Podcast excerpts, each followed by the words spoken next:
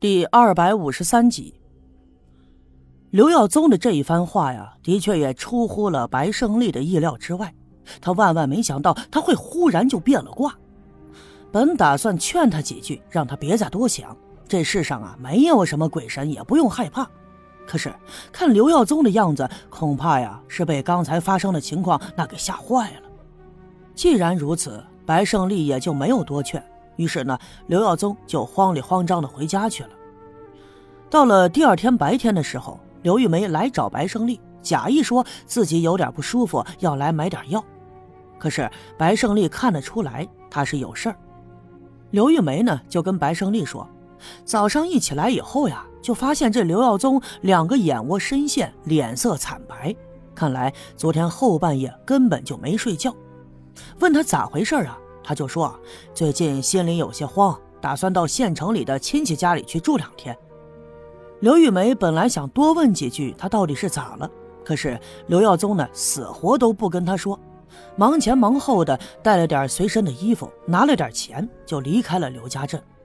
所以啊，刘玉梅就来找白胜利了。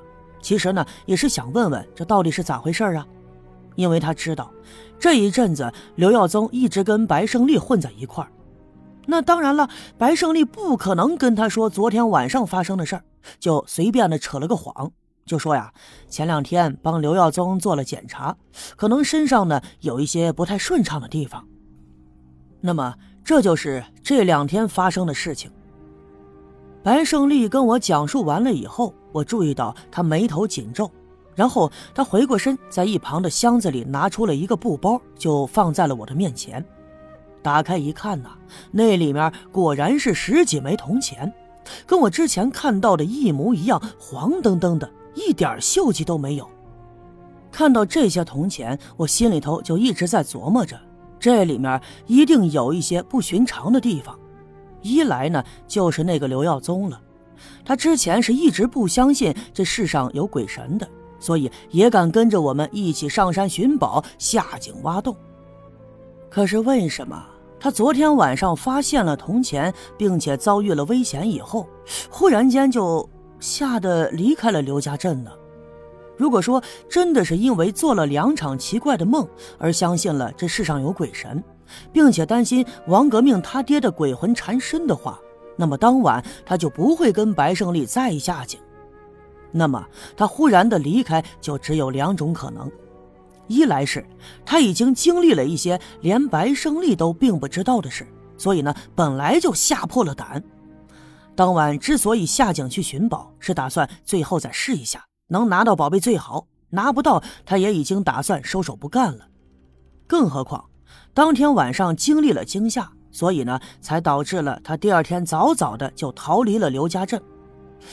如果这个猜测成立的话，那么他所经历的惊吓。一定是非同寻常，否则他也不可能抛下刘玉梅一个人留在这刘家镇里。不过呀，之前人们一直说这刘玉梅和白胜利之间有某种关系，干脆他就这么慌慌张张的走了。那么还有一种可能就是，当天晚上应该发生了更加严重的事情。那么白胜利在跟我故意的隐瞒，他跟我讲述的这些呀。都是避重就轻的。不过他在跟我讲述的时候，我一直在观察他的眼神，他的眼神里充满了少有的严肃，怎么看都不像是在说谎。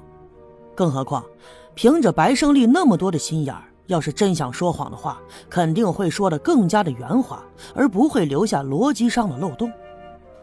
但是啊，不管怎么样，至少这事儿现在有了结果。我从中就得到了两个结论。第一个结论就是，那蹒跚的脚步声一定不是那个黑影子，应该是另有其人，因为那脚步声我之前也曾听到过。第二个结论就是，井底下的洞穴里应该是没有藏着财宝的。凭白胜利的描述和那个洞穴的走向，就可以猜测得出，他们挖通的应该是村部门口的那口井。王革命家距离村部门口的那口井本来就不远，那口井呢已经坍塌了很久，里面灌满了泥沙，想必那些水把泥沙给泡透，所以井壁石墙后面的泥沙也已经变得松散。更何况之前的时候，那口井下面它就是有个洞穴的，只不过呢是意外的坍塌了。那么想必两口井在之前就是相连的，而且村部门口的那口井呀，水源呢一直特别的旺盛，挖通了以后，水灌到了洞穴里，那也是合乎常理的。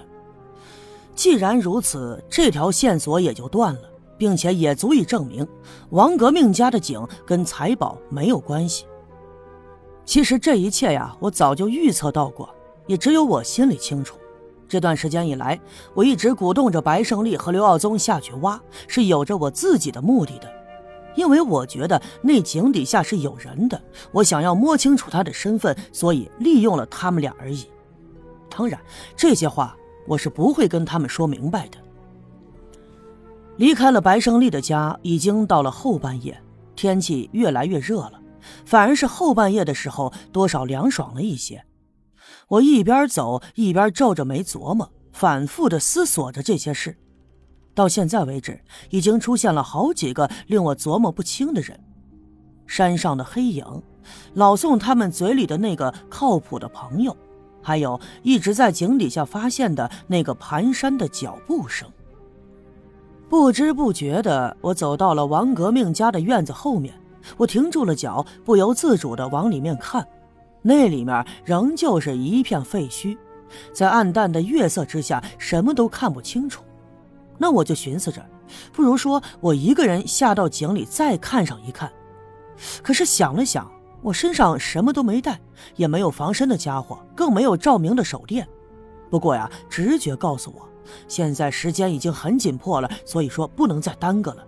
于是我下定决心，打算回家去拿了东西，趁着天还没亮下去看看，或许啊会有一些新的发现。说干就干，到家以后稍作准备，我就匆匆忙忙的往回走，来到了王革命家的那口井边上。我的动作轻巧，几乎没有发出任何的动静，更何况我也没有打着手电，因为这里我不止一次的下去过，早已经轻车熟路。更重要的是，我今天呢是一个人来的，我唯恐下面藏着人，我会惊扰了他，给我带来危险。很快，我就爬到了那洞口的边上，轻轻的停住脚，屏住呼吸，侧着耳朵仔细的听了听，那里面十分的安静。我又提着鼻子闻了闻，没有闻到什么异样的味道。不过呀，还是有一股潮湿的水汽迎面扑来。我记得白胜利跟我说起，那里面是有水灌进来的，地底下见不着阳光，所以说水汽无法散去，自然就会特别的潮。